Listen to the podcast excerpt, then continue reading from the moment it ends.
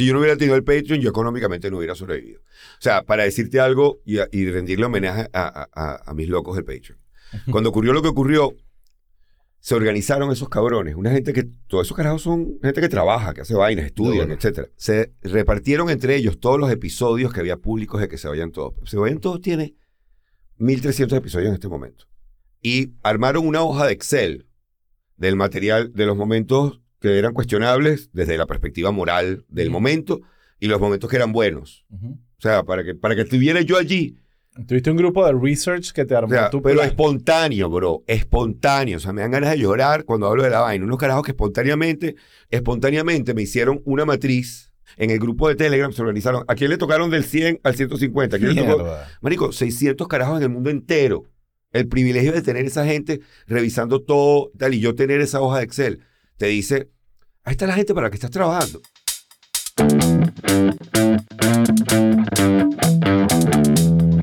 Ya es muy tarde. Mira, ahorita con se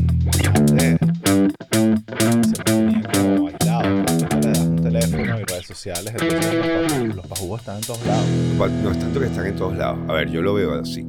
Antes había el loco de plaza. Venga, el mundo era un mundo de pueblos. Y en cada pueblo había un loco de plaza. Eh, nuestro loco, por ejemplo, en Venezuela podía haber sido Chirino o, o La Barría, ¿sabes? Tipos que eh, tenían un pensamiento lateral ido de palo.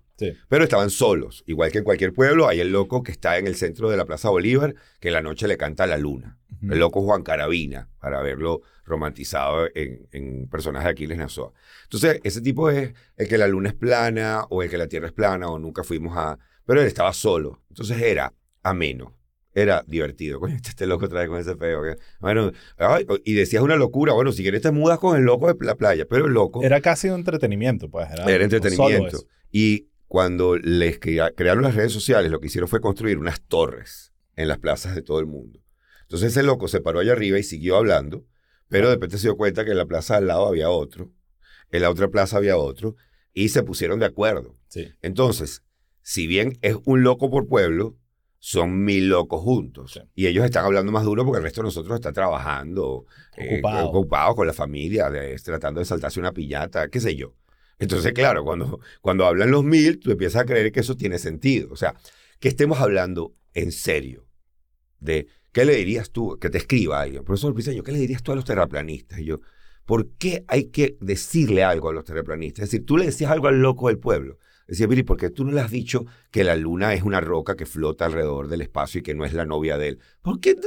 todo, todo, lo contrario, evitabas el, el contacto y la, cualquier conversación era un detonante para que el loco te persiguiera y fuese... déjalo, no lo mires no lo mires. déjalo. Ahora estamos en el punto que los elegimos presidentes. Entonces, bueno, ese es el país, el mundo en el que estamos. Es el mundo en el que estamos. Mira, bienvenido, bienvenido a Chiste Interno. Este es el podcast de comedia que tanto había querido hacer Aquí lo estamos haciendo en Astro Studios. ¿Qué te parece el estudio? El estudio me da una envidia horrible. Está rechísimo, ¿verdad?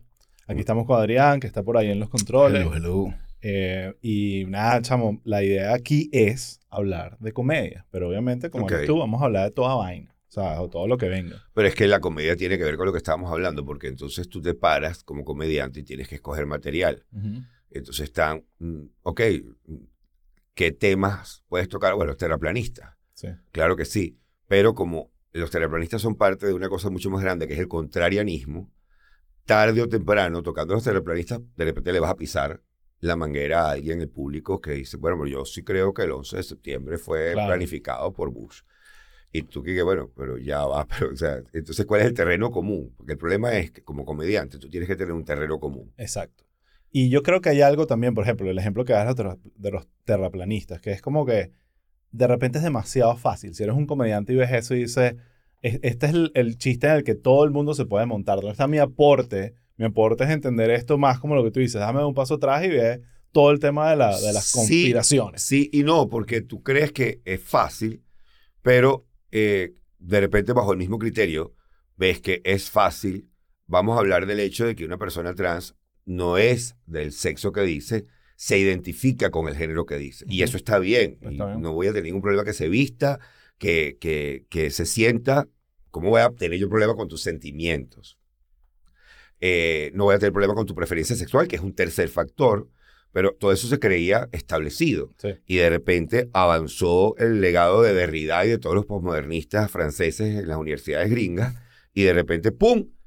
Sexo e identificación de género son lo mismo. Ahorita acaba de ocurrir que en una conferencia internacional de antropología se iba a tocar el tema, el tema del sexo. Y eh, se suspendió la charla. De hecho, no le avisaron a los antropólogos para que no armaran rollo en redes, porque eh, la discusión de que si lo que querían decir era el sexo todavía es una el sexo biológico es una categoría válida en la antropología. Y tú dices, bueno, de cajón, sí, la antropología tiene sociología, tiene psicología, pero tienes que ver también esos factores. No, no se puede hablar de sexo biológico en antropología. Y tú dices, ya va, ¿cómo llegamos aquí? Es increíble porque tú arrancaste la conversa con ese tema de obviamente como en joda, pero hay algo de verdad de, coño, yo no veo color, yo no veo raza, yo lo que veo son cualidades en las personas. Y eso es como que el, concepto liberal gringo original, de realmente... color blindness. Color blindness, como eso no importa. Y de repente, alguna vaina, el progresismo vino y cambió toda la, fórmula y ahorita es todo lo contrario. Una interpretación. es hipersensibilidad a cada identidad. Una interpretación moralista del progresismo, que es divertido porque el moralismo era de los conservadores. Y entonces, en aras de yo ahora voy a ser más bueno que nadie, el, el progre se niega a discutir temas. Negarse a discutir temas. Negarse a discutir que hay una diferencia entre sexo biológico. Negarse a discutir, coño de la madre.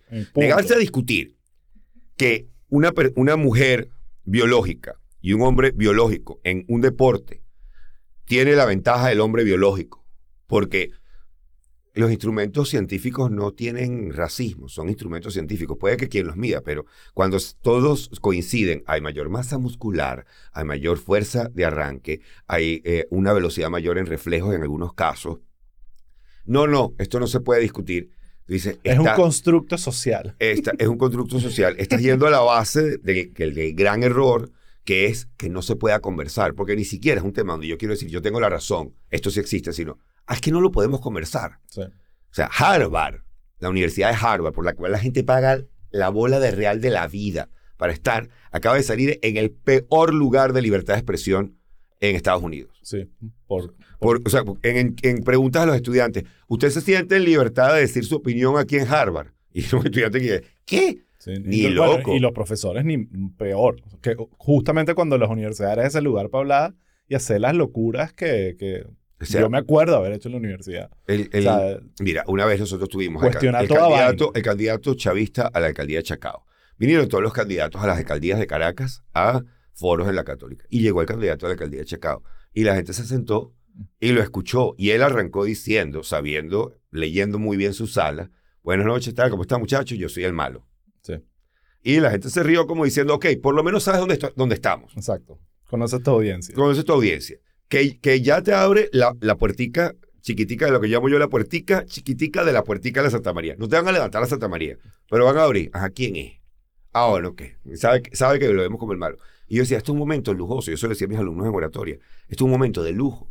En otras universidades del mundo, esto ya está, eh, en aquel momento está dejando de ocurrir. Le tocaban pitos a Jordan Peterson o a tal. Decía, yo no estoy diciendo que tengan razón, pero tiene que haber ese espacio donde se conversen las cosas. Más aún ahí. Pero en el mundo académico, más todavía, tú vas a la universidad a ver otras cosas. Primero, a tener compañeros de todo tipo, que eso te abre el panorama, a ver profesores de todo tipo. Cuando las universidades, los profesores se metieron casi todos del ala progresista y dejamos que eso progresara y, no, y, y, se, y, dejamos que se convirtiera en una especie de mafia, eh, sobre todo en las universidades públicas de aquí y de todos lados. Bueno, ese es el resultado que tiene. Una sola visión que curiosamente se niega al diálogo y lo que viene de la negación del diálogo es la violencia. Es decir, la única alternativa a la negación del diálogo cuando sufre, surge la tensión es acumulación de tensión y, violencia. Y, lo, hemos visto, pues. Es, eh, volviendo al tema de comedia, ¿sabes? Tú pensarías que, bueno, es que no quieren en las universidades ver a los comediantes más controversiales. No quieren ver a Dave Chappelle, no quieren ver... Pero hasta Seinfeld, Seinfeld se niega. Seinfeld, que es como lo más vanilla que pueda Soda. Soda. No tiene ni azúcar ni nada, tiene unas burbujitas. Eh, y bueno, él no le gusta presentarse en universidades porque siempre se arman las tensas y vaina. Yo creo que los comediantes son un buen como termómetro para medir qué tan uptight está la sociedad con respecto a esos temas. Y, y creo que recientemente, no sé, eh, saltemos 10 años atrás, una de las cosas que estaba pasando, y creo que estaba generado mucho por lo que el gobierno de Bush y todo lo que eso generó, la comedia está totalmente left. Estaba, era Jon Stewart y aquí el left no es la izquierda latinoamericana. Sí, hay que pero eh, eso hay que explicarlo, pero era, era una comedia muy en contra de eh, los conservadores y todavía sigue siendo así. Pero recientemente con todo este tema del wokismo y este el tema del identity politics, los comediantes están, son los, que, los primeros que están tratando de despertar a la gente y decir, mira, ya va, ahí está Chappelle, ahí está Bill Burr, hay unos cuantos comediantes tratando de levantar esa alarma y los que se han tratado de meter por el lado más de déjame yo ser vanilla y no meterme con esto, han ido desapareciendo, no tienen relevancia. Bueno, porque con lo que te decía, tú podías ser vanilla y de repente agarrar, bueno, agarrar el terraplanismo, que no debe ser conflictivo y alguien te va a brincar también con el terraplanismo. De Tienes el gran factor, el gran fantasma que no estamos hablando es las redes sociales. Sí. ¿Ok? Porque, a ver, te lo digo a mi perspectiva. Yo tengo la circunstancia de haber sido cancelado. Cancelado quiere decir que las redes salen y dicen, eh, no te queremos oír, eh, tú eres X, decidimos colocar esta etiqueta encima tuyo, con razón o sin razón, es una discusión que podemos tener, pero colocamos esta etiqueta clientes te llaman y te dicen, mira, vamos a parar tal campaña. Persona non grata. Persona non grata, vamos a parar tal campaña. Tú mismo llamas a la radio y les dices, mira, sácame del aire.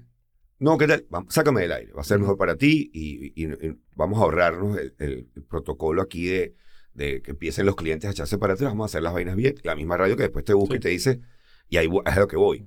Yo sentí en un momento determinado, y bueno, mi vida se acabó como comediante, porque además yo dependo de la percepción del público. Claro. La comedia es un género del entretenimiento. Es una ilusión. Son cuatro géneros de comunicación. Usted habla o para informar, o para persuadir, o para convencer, que son dos cosas distintas, o para entretener. El entretener es generar placer en la audiencia. La comedia lo hace desde la risa, el terror lo hace desde la emoción, el romance lo hace desde el sentimiento, pero la gente tiene que sentir que le está pasando algo y la risa eh, eh, tiene una virtud que el argumento detrás de la risa es el absurdo de una verdad.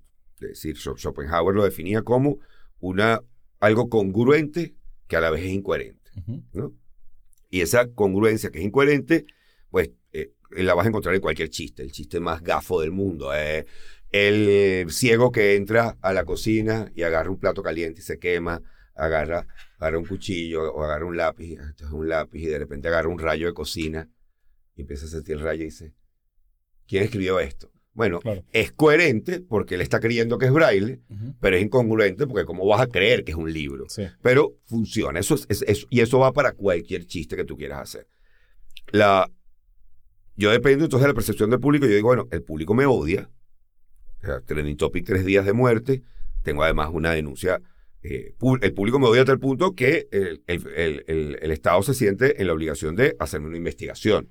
Porque a ver si he cometido un crimen de incitación claro, que, que, trial by, by, social media. Es como que. Sí, tienes el juicio de las redes sociales y tienes el Estado que ve, bueno, hacia que hay esta percepción, quizás haya una violación de, de, de, instigación al odio, qué sé yo. Por más que los abogados te digan, mira, esto no tiene asidero ni nada, tú dices, ya va. O sea, hay un mundo de, las leyes, pero hay un mundo de percepción. Vamos a, vamos a pelearlo, pues vamos a pelearlo y vamos a mostrar y vamos a, a defender nuestra verdad, porque además, en eso sí estuvimos claros, sobre todo mi esposa y yo, si uno no la ha hecho, uno no tenía por qué correr ni, ni por qué hacer lo que mucha gente te decía que hicieras. No, mira, vamos a, va, a costarnos años de nuestra vida, pero hay que hacerlo. Entonces tú dices, bueno, desaparecí. Y luego te dicen, Sampi, mira, vente los jueves y haces comedia. No estás trabajando. Y yo, bueno, es verdad, estoy trabajando, necesito el trabajo. Cuando aparece el público en vivo, yo estoy esperando ese mundo de las redes. Y ahí vamos al mismo fenómeno Luis y Kay. Es un tipo cancelado con unas acusaciones rudas, fuertes, admitido por él, la he cagado, y sigue yendo la gente al show, sigue la gente comprando el show privado. Obviamente sí, las corporaciones que dependen de publicidad, de accionistas, de percepción pública, dicen, coño hermano, empaquetó tu película, perdiste tu película. Eh, este especial no lo Hay un ajuste del modelo de negocios, bueno, tengo que... Ajuste del modelo de negocios, pero vete, vete a Chappelle. Ahí sí hubo una medición de que, de que, qué ocurrió. Como había los loquitos progres al extremo de el sexo es una percepción, eh, la familia es un invento, toda, toda había también gente que estaba esperando para ebullir. Y claro, eran extremos también. Estaba el calvo este que metieron preso por trata de blancas en, en Hungría. Eh. Andrew Tate. Andrew Tate. Andrew Oye, Te sabías ese nombre demasiado rápido. Sí. Red flag. Yo, yo, yo de hecho, por el bien de mi reputación, me dicen que no sabía que no. sí, Andrew estaba haciendo el loco. Andrew Tate, Andrew Tate es un extremo también, pero en su extremo tenía ciertas verdades. Y en esas verdades era, por ejemplo, hablar de. Eh, que es muy popular citarlo como un referente, pero eran cosas que habían dicho Jordan Peterson, que habían dicho otros de, ya va, la situación del hombre tampoco es papaya. El hombre es un tipo que se, se ve como que tiene que proveer. Eh, una muchacha sin ninguna educación universitaria, pero con un nivel de, de belleza particular, eh, puede acceder a un millonario. Un millonario, una millonaria, no se empata con un tipo por muy bonito que sea. No, se lo cuadra una semana y lo bota. Se lo cuadra una semana y lo bota, o lo que fuera. Es decir, él empezó a mostrar unas cosas, e, era el otro extremo de ya va, de, qué me están hablando. Hay un sketch de Portlandia, que por cierto es uno de esos shows que se burla muy bien del, del, de los progres sin necesariamente tener una agenda, que, que, es el What About Us, que son todos los hombres como, ¿sabes? exigiendo sus derechos. claro. What About Us. Porque también llega un momento que el masculinismo se vuelve ridículo también en su broma, pero sí era interesante ilustrar los suicidios son de hombres, los trabajos más rudos son de hombres, o sea, ah, de esto no se va a hablar. Entonces, eso empezó a generar un, péndulo que empezó a devolverse, que también se va a los extremos, ¿no? O sea, leyes antitrans absurdas. Eh, claro, es que de alguna forma la locura de un lado le da argumentos al otro extremo para también. Claro, que es lo que pero en el momento en que los loquitos de pueblo empezaron a ser loquitos progre, pero también loquitos de otro tipo, eh, y, y, además también cuando se llegó ya a los niveles absurdos, es decir, J.K. Rowling para mí es un ejemplo importante de donde los comediantes vimos y dijimos, marico, J.K. Rowling. Porque J.K. Rowling para mí era interesante desde el punto de vista, y así lo toco en el nuevo show con que yo ataco la agenda trans, pero la ataco desde el punto de vista comunicacional. Es decir, yo estoy con ustedes, muchachos, pero no sé quién coño los está asesorando. Porque ustedes se buscan de enemigos, que sea J.K. Rowling. Sí, totalmente. J.K. Rowling, o sea, J.K. Rowling logró que adolescentes leyeran. Sí. J.K. Rowling es la mamá, es la autora del Evangelio de una generación. del Evangelio de una generación, del Cristo que muchos de nosotros, o sea, yo sé más sobre dementores, y no es ni siquiera mi generación para la que fue, pero se le leía a mi hija en pandemia completo los 12 libros. Yo sé más de dementores que de demonios y arcángeles. Es decir, esa es mi mitología. La mitología contemporánea la escribió, te la vas a tirar de enemiga cuando además dijo, estoy dispuesta a pararme a defender sus derechos en cualquier lugar del mundo. Ah, bueno, no soy Pero una mujer es una mujer. Y lo hizo para defender a una tipa que había sido discriminada por una opinión que había tenido. Una, o sea, porque lo que ella estaba ilustrando es que hay un, una defensa trans que atenta contra el mismo feminismo. Hay un podcast, por cierto. Divino. Lo escuchaste, divino. The Witch Trials of J.K. Pero primero te, tienes que buscar, pero te tienes que buscar a la tipa que salió de la escuela del, del, movimiento evangélico más anti... Que es la, la, periodista que hace la entrevista. La periodista le hace la entrevista. Es una tipa que sobrevivió a la secta más homofóbica, transfóbica y... y The Westboro Baptist, Church. O sea, los tipos más malditos que hay. Esta tipa lo sobrevivió. Ella en la entrevista, tienes que hacerlo en cinco episodios. Tienes que buscar trans que hasta le lleven la contraria, que digan lo que ellos sintieron. O sea, tienes que darle para poder aclarar. Y esto está muy bien porque ilustra el problema. El problema es que esto requiere una conversación.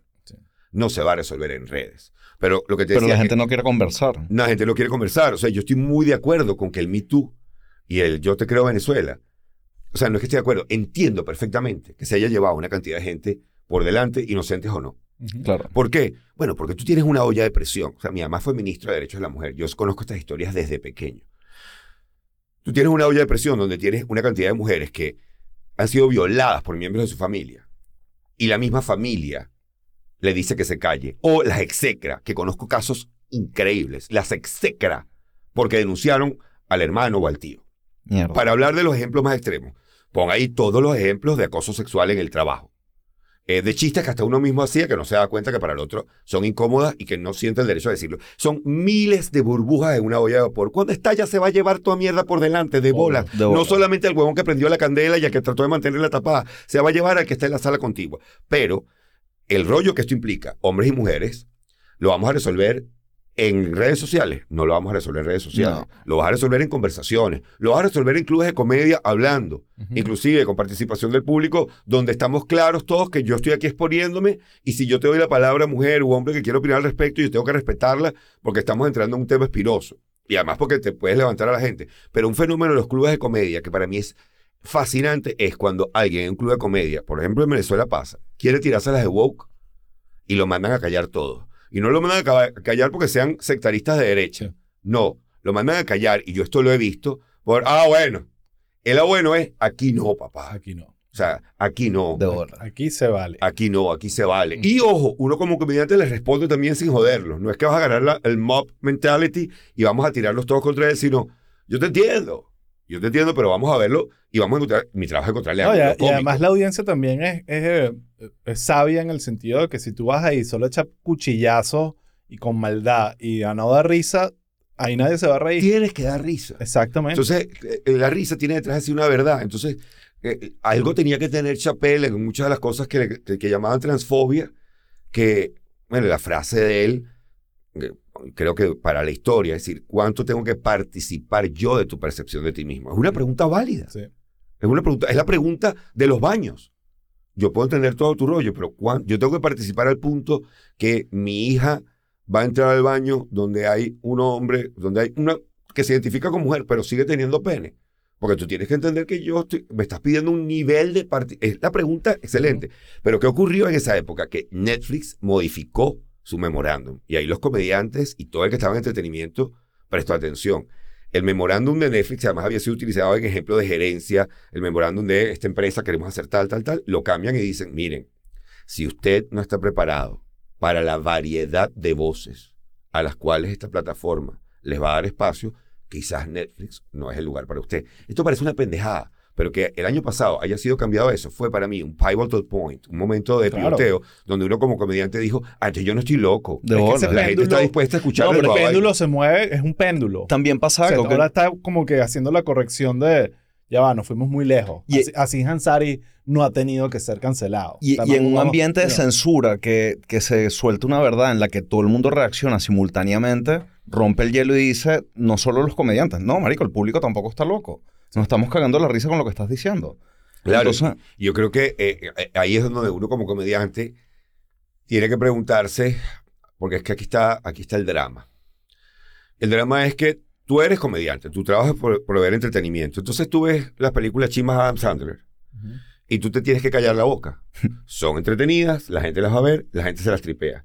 La donde él hace de él y de su hermana es una vaina que tú dices, marico, de verdad, es esta película.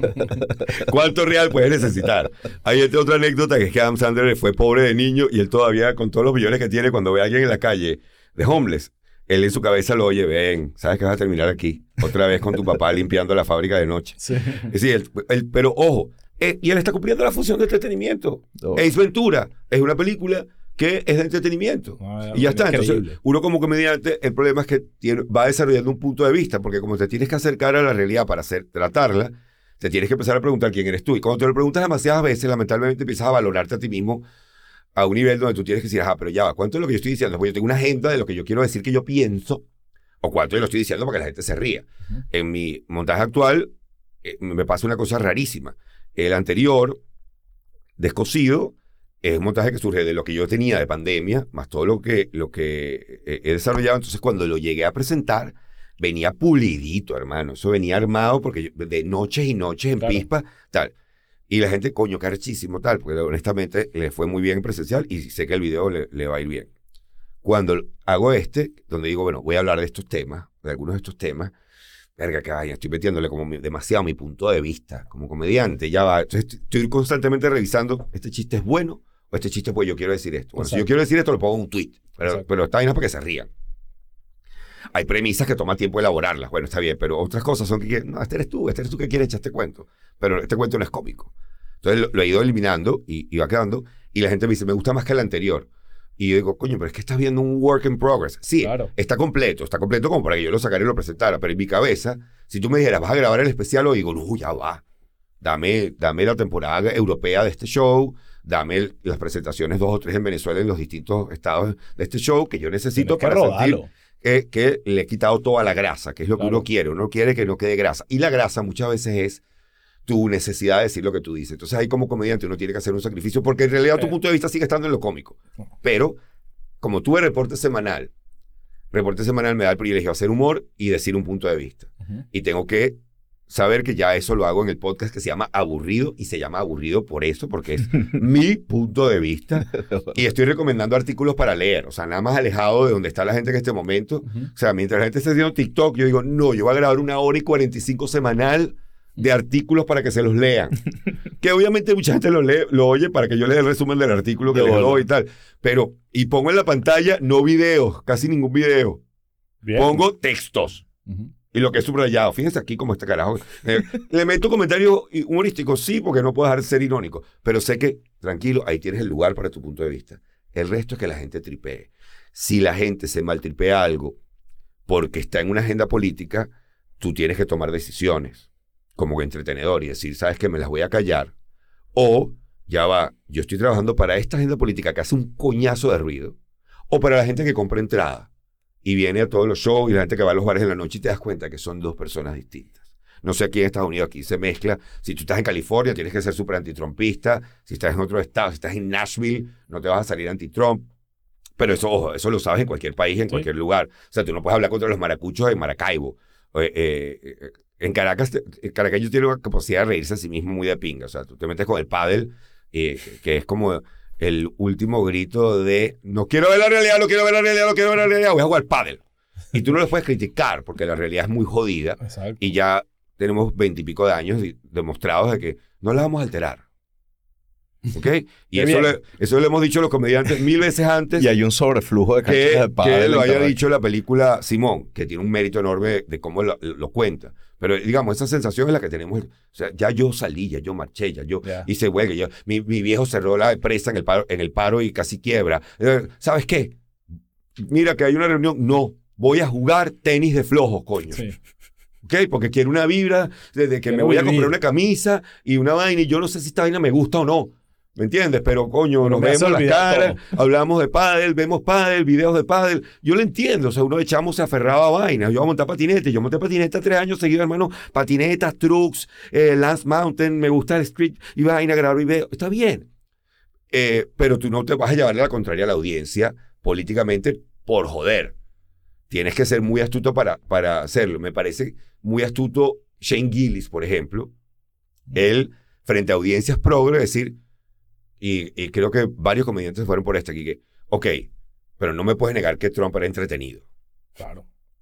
¿Ok? y más bien esa es la parte de lo que lo hace peligroso. Claro, absolutamente, que como nosotros hemos decidido que todo es entretenimiento, porque yo te separé, pero ahorita hay el infotainment y hay el politicatainment, pues también, porque al fin y al cabo, o sea, no se trata de, una, de una agenda política, se trata de quién es el carajo más entretenido. Trump escribió ese libro. Mi ley es increíblemente entretenido. O sea, yo, mi ley despierta el guasón en mí. Claro. Miley... Chamo, el bicho con la sierra así. No, el corte de pelo, la Es que yo, yo sigo a Miley desde hace dos años y medio. Yo me encontré con Miley cuando, cuando solamente era un académico. Ok. Y una de mis hobbies, hay gente que se dedica al fútbol, a seguir, es seguir ciertos tipos de personajes en Nigeria, en Argentina, o sea, los voy siguiendo. Y este tipo, el cambio que le ha dado, es una muestra perfecta de lo que le ocurre a una cabeza cuando le dicen tú eres el más arrecho, tú eres el más arrecho. O sea, el nivel de, ego del tipo. Ojo, siento que tiene todo el derecho a hacer la propuesta que está haciendo en un país que ya ha visto fracasar una y otra vez la propuesta del Estado gigante. Eh, un país que se recuerda a sí mismo. está preparado para la locurita. Eh, pero, pero la frase de quiero ver el mundo arder. some people just like to watch the world burn. Eh, cuando la gente me dice, venga, pero le estás deseando eso a Argentina. Y yo, bueno, primero puede que sea la solución. O sea, yo, yo no veo claro. que, que, los otros hayan resuelto la vaina. La inflación es la inflación. De bola. Y yo vengo de un país donde uno sabe qué es lo que ocurre con esa inflación.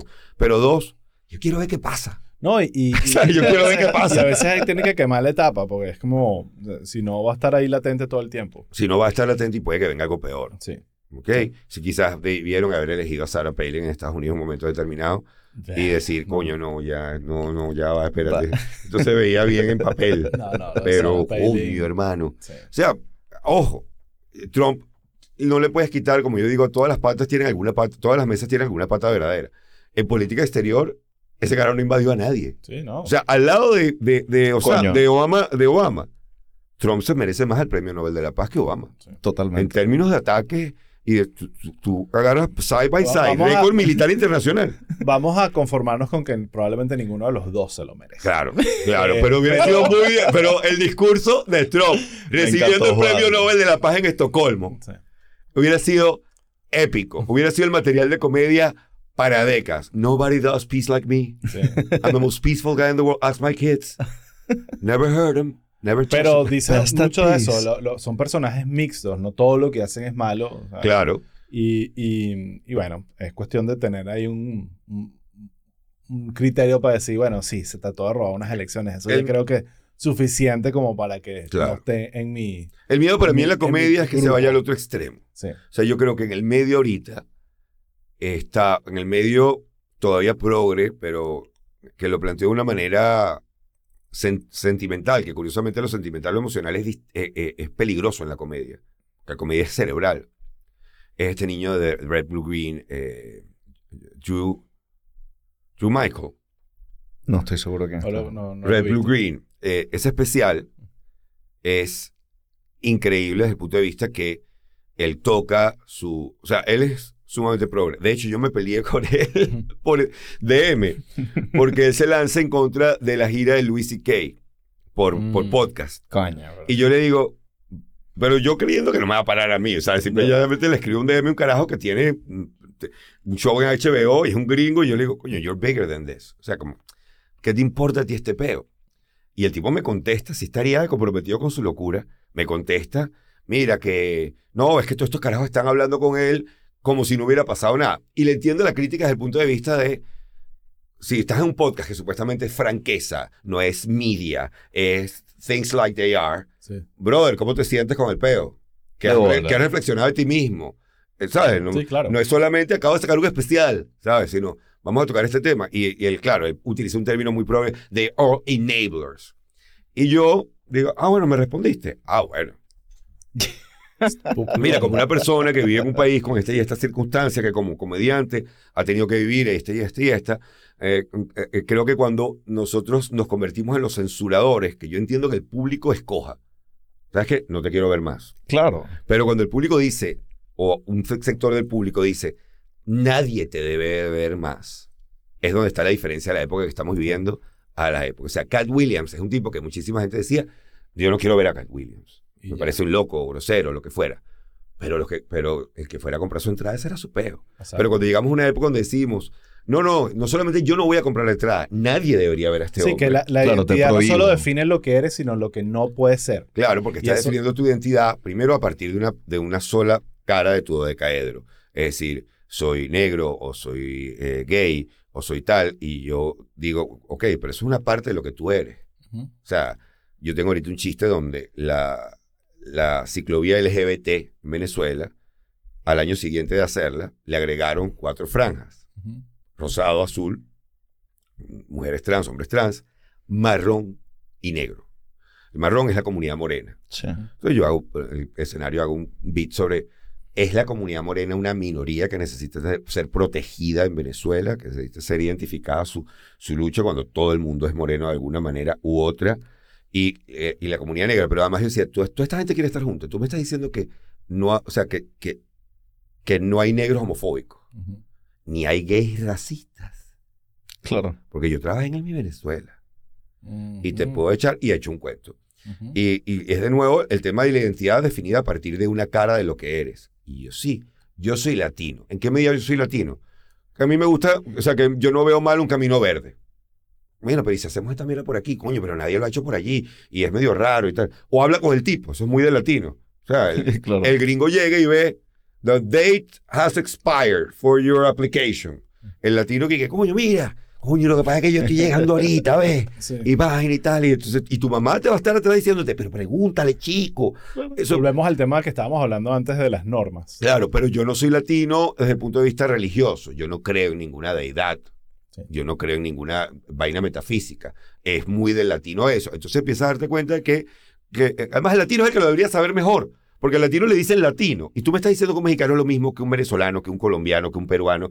Marico, hablamos idiomas iguales, pero yo giro por todos esos países y es fascinante las mil formas de ser latinos que hay, que son inclusivemente opuestas, diametralmente opuestas la una a la otra. o sea, la cultura de la farándula en Perú es fascinante. En Perú, cuando la farándula decía ganarla contigo, o sea, cuando sale la chepacandela peruana y decía que tú tuviste un amante, Marico, tú te tienes, hay gente, hay actores que se han tenido que ir de retiro dos meses al campo porque cuando la, la, farándula ya es una cosa que tú dices, no, no, los españoles son unos huevones al alto carajo. Estos tipos son.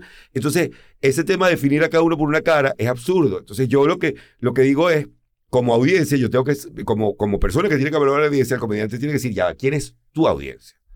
Y si tú quieres triunfar apelando a la mayor cantidad de audiencia, bueno, estás jodido o vas a tener que hacer algo sumamente amplio que lamentablemente va a ser sumamente delgado.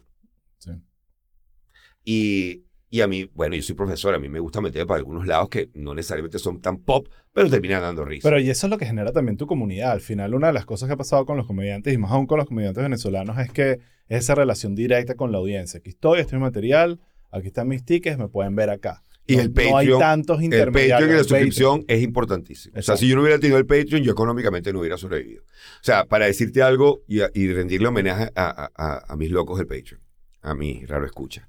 Cuando ocurrió lo que ocurrió, se organizaron esos cabrones. Una gente que, todos esos carajos son gente que trabaja, que hace vainas, estudian, etc.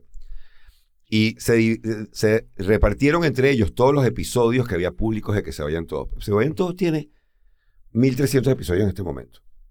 1400. Desde que arrancó hace más de 12 años. Y armaron una hoja de Excel del material, de los momentos que eran cuestionables desde la perspectiva moral del momento y los momentos que eran buenos. O sea, para que, para que estuviera yo allí. Tuviste un grupo de research que te armó tu Pero espontáneo, bro. Espontáneo. O sea, me dan ganas de llorar cuando hablo de la vaina. Unos carajos que espontáneamente no salieron a reclamar. Y los que tenían que reclamarme, respetuosamente me decía, coño, pero la verdad es que. Pero ojo, todos ellos ya habían visto ese material. Es más, yo había visto el material que nadie había visto, porque ese era el público. Está el privado. Y espontáneamente me hicieron una matriz. O sea, si tú quieres una audiencia fiel, una gente arrecha, es que te diga, mira, tienes esto aquí, tienes esto aquí, y se lo reparten, o sea, se organizaron. En el grupo de Telegram se organizaron. ¿A quién le tocaron del 100 al 150? ¿A quién le tocó? Marico, 600 carajos en el mundo entero. El privilegio de tener esa gente revisando todo, tal, y yo tener esa hoja de Excel, te dice, ahí está la gente para la que estás trabajando. No vas a ser el big, ¿sabes? Voy a llenar un estadio, primero porque el público venezolano es más pequeño. Claro. ¿Ok? Segundo, si quiero ir al público latino, que uno va cada vez más, se te vienen acercando gente. A mí me impresiona la cantidad de gente de otros países aquí que, no, yo te escucho porque alguien recomendó el... Y, y ojo, vienen por el aburrido. Ok. Que es, que es donde menos comedia sí, claro. Que eso también es importante, el ecosistema. Al final tú no sabes de dónde llega la... No, es un misterio, brother. Es un misterio muy arrecho. ¿Y tu eh, ecosistema ahorita qué es? ¿Es el podcast? ¿Es mi ecosistema ahorita es el podcast. Eh, es Pispa de la Noche que, eh, digamos, esa gente genera un boca a boca de anda a verlo el jueves. Además, es training. como, se sabe que, como se sabe que yo, a ver, ahorita hay un drama, hay muchísimo crowdworking, ya que estamos hablando de comedia. y la gente critica, verga, que la DJ el crowdworking. Y coño, para entiendan al comediante. A uno le dicen que uno tiene que sacar dos y tres vainas semanales por, por, por internet. Tú no puedes sacar el material que estás desarrollando. Porque ese material lo estás guardando para... estás haciendo crowdworking. Yo hago un poquito de crowdworking, pero lo que yo hago, porque me quedó el hábito de reporte semanal y por la radio, que siempre tengo ese hábito, es, yo veo, yo soy un detector de noticias locas, porque recuerda que que se vayan todos, que es el otro podcast, el que tiene más tiempo, es la historia de la estupidez humana. Entonces yo ya, ya, sé lugares donde, inclusive tengo eh, newsletters que me llegan aquí que el señor se casó con su cocodrilo. Entonces tú, yo agarro dos o tres noticias semanales, algunas muy notorias, como fue Michael Melamed subiendo a, a Roraima, y el hecho de que esa misma semana la gente en realidad lo que le paró fue a Osmele en Roraima en una boda que fue un palazo, eh, hasta en TikTok, donde me odian, fue un palazo ese, ese, ese sketch, ese beat. Y entonces yo hago esas cositas semanales y sigo desarrollando mi material. Como soy host, tengo la libertad de, bueno, primeras 10, 15 minutos, vamos a hablar de tres noticias. A veces le va bien, a veces digo, todavía yo le puedo sacar más a esto, lo, vuelvo, la repito la semana que viene. Pero eso me da material para sacar sin tener que quemar el material Claro. Eh, el material que uno está desarrollando. Pero mucho comediante no puede hacer eso. Entonces, el crowd work eh, hace que, es el crowdwork para El crowdwork es cuando tú le preguntas al público, eh, ¿cómo te llamas? ¿Qué, qué haces tú? Eh, ustedes son pareja, el famoso ustedes son pareja. Exacto. Que la R. Guevara, un comediante venezolano, tiene un chiste sobre eh, que el, el músico, cuando no se sabe la letra, etcétera, puede hacer simple y llanamente que Exacto. y ya van a ver su chiste cómo termina, pero tiene que ver con que el comediante no tiene muchas otras vainas. El comediante tiene. Ustedes son pareja. Y ese, ese chistazo de, de, Reinaldo tiene que ver con que llega un momento en que se vuelve repetitivo. Entonces hay que buscar maneras creativas. Yo a veces hago encuestas en la mesa. Les paso una encuesta escrita. En esta mesa está la persona que más tardó en terminar. La persona que le terminaron peor. Entonces, de repente, si veo que hay tres, digo, vamos a hacer concurso a quién le terminaron peor. Pero tienes que generar dinámicas que puedas colocar en redes. Claro pero también mal acostumbras al público a que, eh, ah, pero claro, no nos preguntó nada. De bola. Entonces yo sí lo integro Yo creo que hay dos tipos de audiencia. Está la audiencia que quiere, que está como que, coño, ojalá seamos nosotros que me pregunte, y los que están ahí tratando de enterrarse en el asiento, que yo creo que soy uno de ellos, que por favor que no me pregunten nada, quiero cero interacción con nada. Entonces tú tienes que atender a las dos audiencias. Yo lo que hago, porque siempre lo he hecho, es, yo siempre trato de reaccionar al lenguaje corporal. Exacto. Entonces yo estoy diciendo, em, bueno, sí hay juguetes sexuales para hombres, pero no se venden casi. Está una cosa que se llama el flashlight. Y de repente siempre hay un huevo que hace que... Y yo, chamo, no te, no te pongas en evidencia, vale. Y él le da risa, a mí me da risa, no le estoy diciendo pervertido ni nada, sino, eh, hiciste así. Y además, estoy partiendo una verdad. Hiciste. De ¿Me explico? Eh, el codazo de la señora, las señoras que se empiezan a reír. O sea, a mí me da risa que a mí me llamen sexista o, sobre todo misógino, cuando tú ves la cantidad de señores que, señoras que se ríen con el material cuando estoy hablando de, mira, y lo que le hacen estas mujeres a los hombres, y se empiezan a reír porque ellas se lo hacen.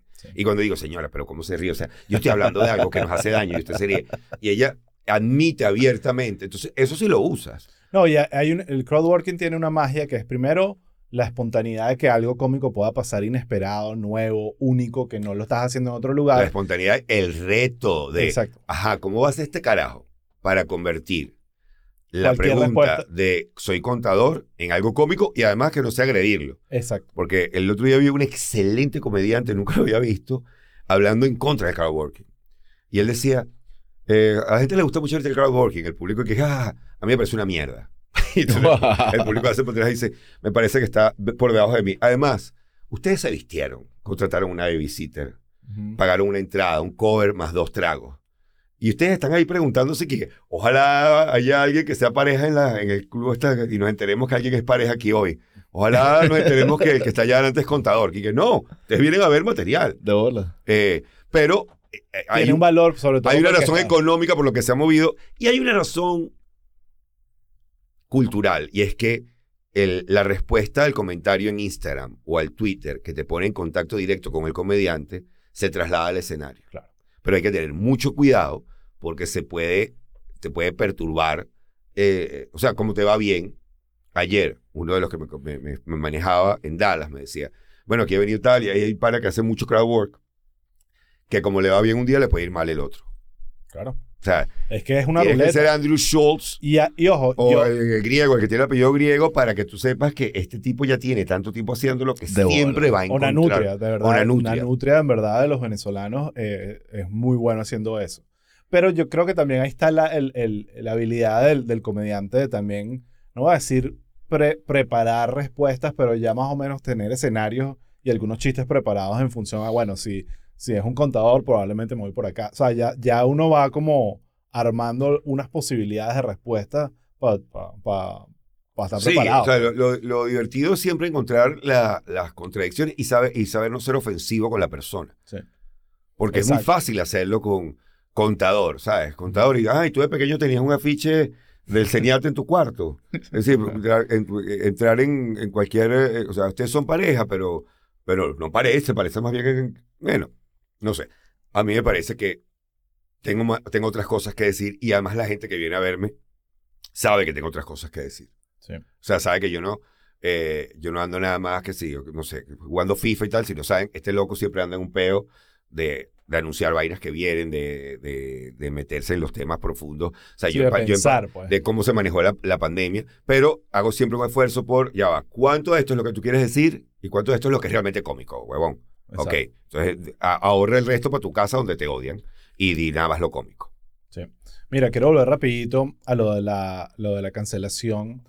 ¿Cuánto tardaste, cuánto tiempo sientes tú, o sea, primero, ya volvió la norma, sientes que ya todo está normal. Bueno, volví a la radio. Volviste a la radio. Y los clientes ya vuelven a trabajar con uno. Eh, además que yo creo que hubo un feeling general en el mundo de esto se fue de palo.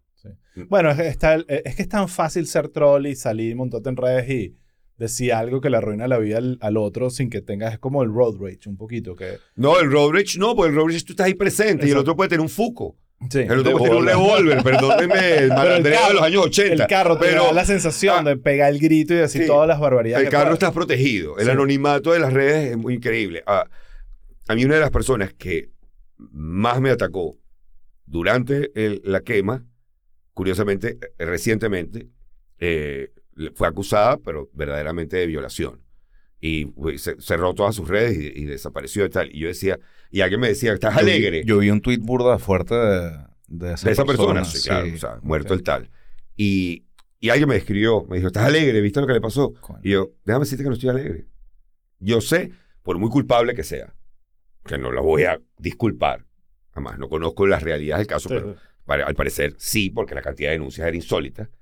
Eh, yo sé lo que es estar en ese lugar donde si tú cometiste el error de darle tu valoración de ti mismo a las redes y a tu actividad en redes, como mucha gente lo hizo, tú sientes que ya fuiste asesinado.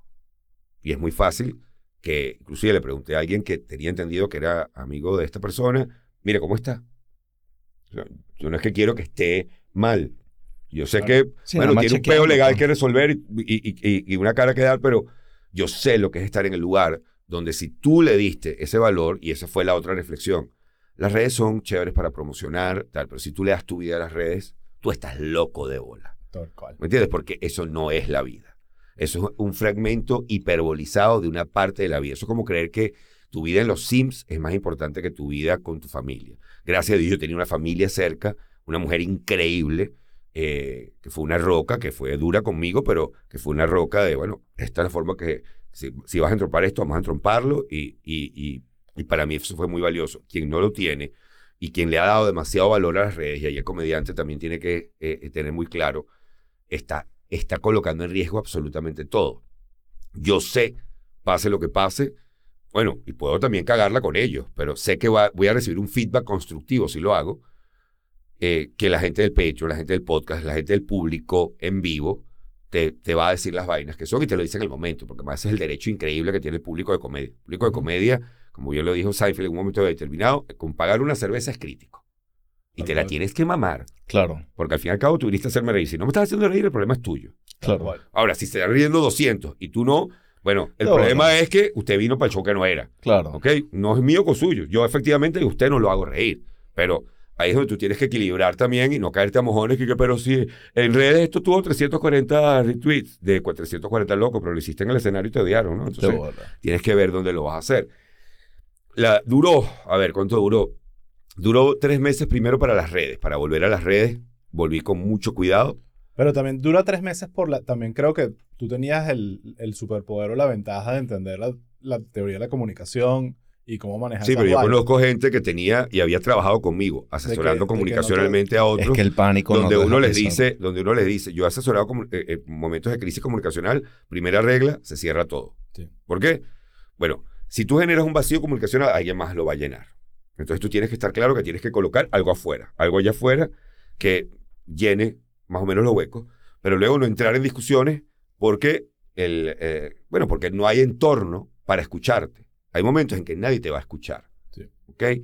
Y la, bueno, se lo decía yo a los políticos venezolanos, ¿cómo es posible que la oposición siempre volvía sin decir, entiendo que la gente esté molesta?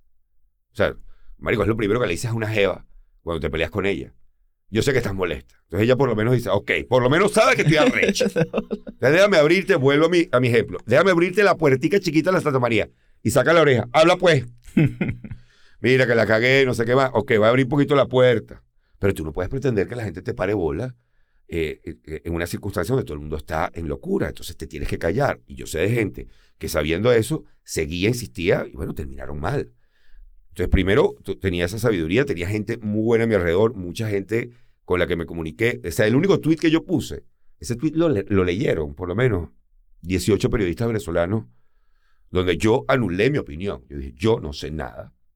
Vamos a que me diga mi esposa, el otro, Luis Carlos. Entonces todos me decían, sí, mete esto, cuidado con esto, tal, Ok, saco esto, me paro tres meses, empiezo a hacer podcast, eh, sigo haciendo podcast, retomo el podcast, pero lo retomo con una diferencia que fue que... Pero entonces, ¿no hiciste, paraste la radio? Paré la radio, paré clientes de redes, paré clientes de redes. Los shows. Paré el show, de hecho, estrené Imparable y ya sábado y domingo no hubo función. O sea, yo iba a comenzar una temporada de mi show que había estado escribiendo durante dos años, que luego eh, se convirtió en descosido eh, paré radio, luego a los tres meses empecé a, poner cositas en redes, empecé al mes, a las tres semanas al mes, a ir a, Pispa, pero como todavía estábamos en pre-pandemia, post-pandemia, claro. era mucho por Zoom y eh, eso nos sirvió para, para, bueno, para empezar a retomar el público y fue cuando empezó a llegar el público y me di cuenta, el público está en otra cosa, yo estaba esperando que el público me matara. La radio empezó a buscarme, yo creo que ya a los seis meses me dijeron, mira, vamos a hacer esto. Y yo sí ya había reflexionado y dije, mire, ya, yo ahora lo que yo haga, lo voy a hacer, primero para hacerlo bien y segundo para estar cómodo. O sea, yo no estoy pendiente ahorita del prime time, de si va a ser en la mega, de si va a ser... Yo estoy pendiente de hacer un programa donde yo me sienta bien con lo que estoy haciendo. Y hasta que no apareció Mariela Celis como una opción, yo no le dije que sí a la radio.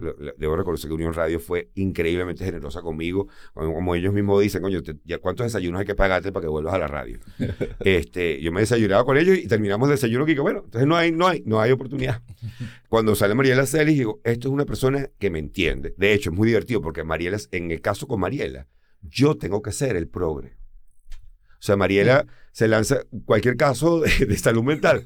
Bueno, tú sabes que hay locos. Y yo, Mariela, no se dice loco, Mariela. Ya no se dice loco. Y se lo digo tan en serio. Y cuando vamos al break me dice, pero tú estás molesta conmigo. No, chica. Está muy bien. está muy bien que tú seas ese down to earth tipa que tú sabes que suelta la vaina como la dice. Y yo digo, bueno, sí, estamos tratando de, coño, de ser más coherentes con la vaina, más gentiles. Y no queda como una loca, no una loquera woke, ni una loquera eh, nosotros sí somos arrechos y tradicionalistas y eh, decimos marico y decimos loco y decimos no, no. Vamos a una, un lugar gentil, porque al fin y al cabo que quede claro que ninguno de los dos es mala gente, ni vamos a hacer nada por mala gente, vamos a hacer humor porque sea divertido. Y vuelven los clientes de redes, que son los que más se preocupan porque, ¿sabes? Eh, tú sacas un tweet y siempre hay cuatro que todavía quieren figurar diciendo, este no es el mismo que tal y que sí. Pero empieza a pasar en las redes lo que pasa en el club de que antes alguien sacaba ese comentario y el resto se quedaba callado. Y ahora sale gente que dice, venga, marico, le vas a estar sacando una mierda hace dos años. Sí. O ya pagó, ese, ese carajo tú no lo sabes, pero ya pagó, salió de la radio, salió de tal. Tú, no tienes ni siquiera que ser tú. Sí. Eso, yo creo que eso es lo más importante de lo que, de lo que ha ocurrido. Que las voces intermedias, no, no el péndulo yéndose hacia el otro lado, sino que la gente en el intermedio alzando la voz. ha tomado conciencia de, marico, si esta gente se la deja hablar sola, de coñeta en el mundo. Entonces, es esa gente que el club de comedia no es que esté en contra de la opinión progre o de derecha extrema, que no le gustó que hiciera un chiste de la Biblia, sino que esté en contra de que lo interrumpas. No, no, no lo interrumpas. O sea, pues puede tener esa discusión, pero esto aquí es para que tripiemos. ¿Ok? Ese, ese, no, ah, no. El ah, no, es increíble. O sea, una, una gente colectiva diciendo, ah, bueno, como diciendo, ok, vamos a joder esto también.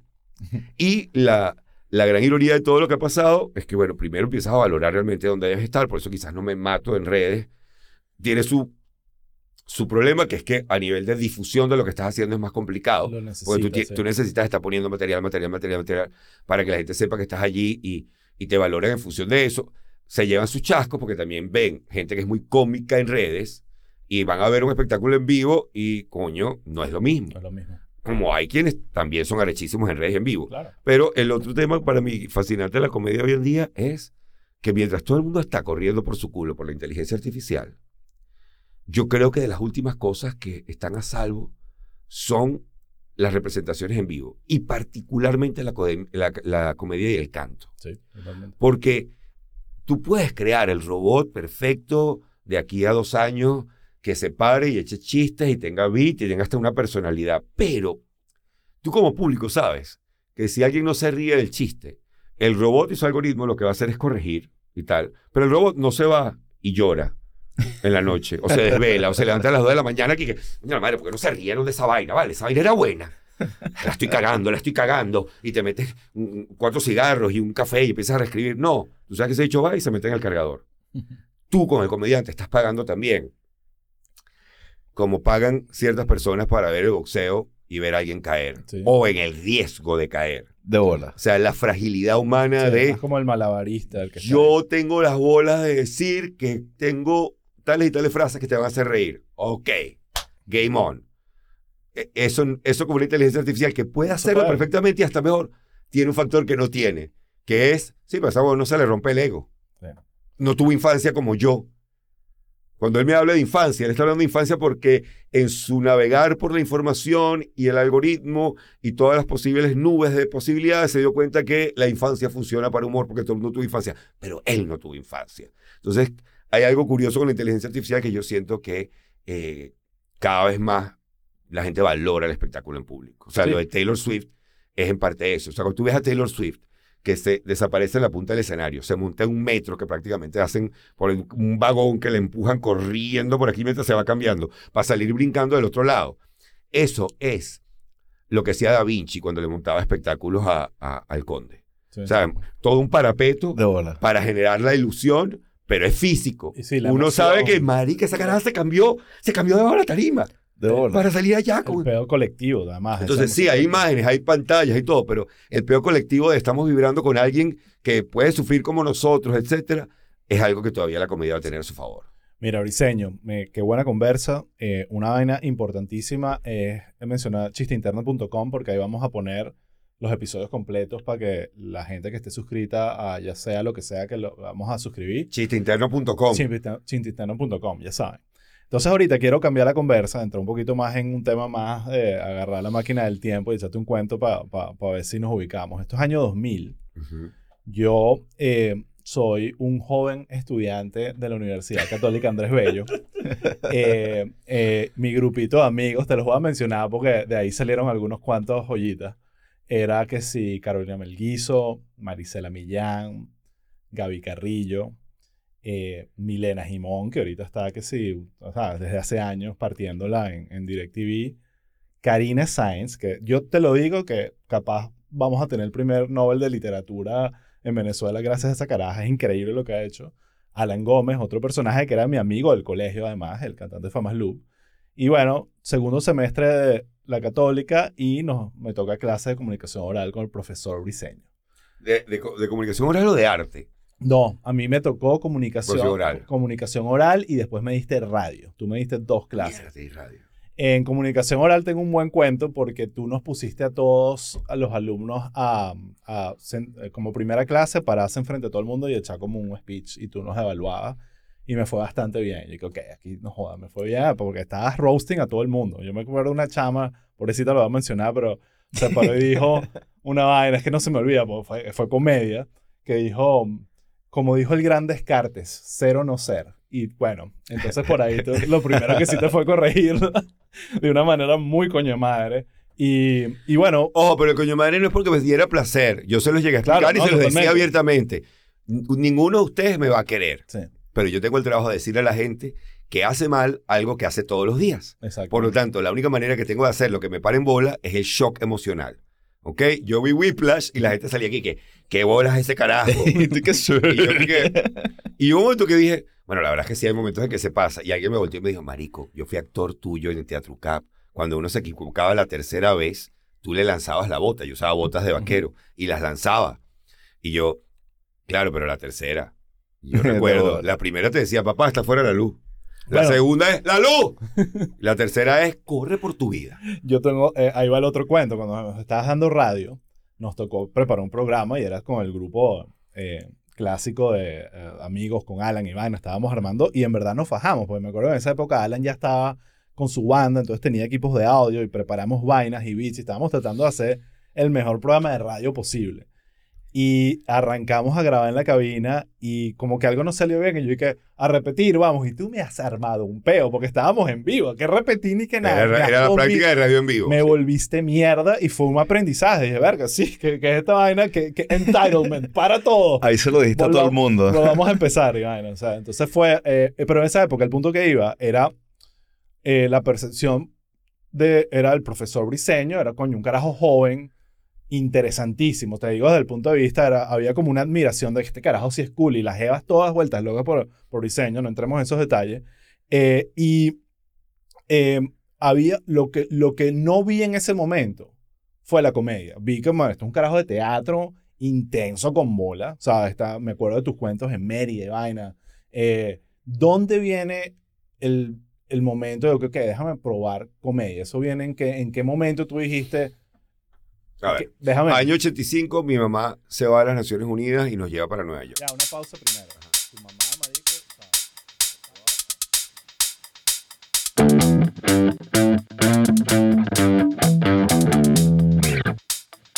Wow.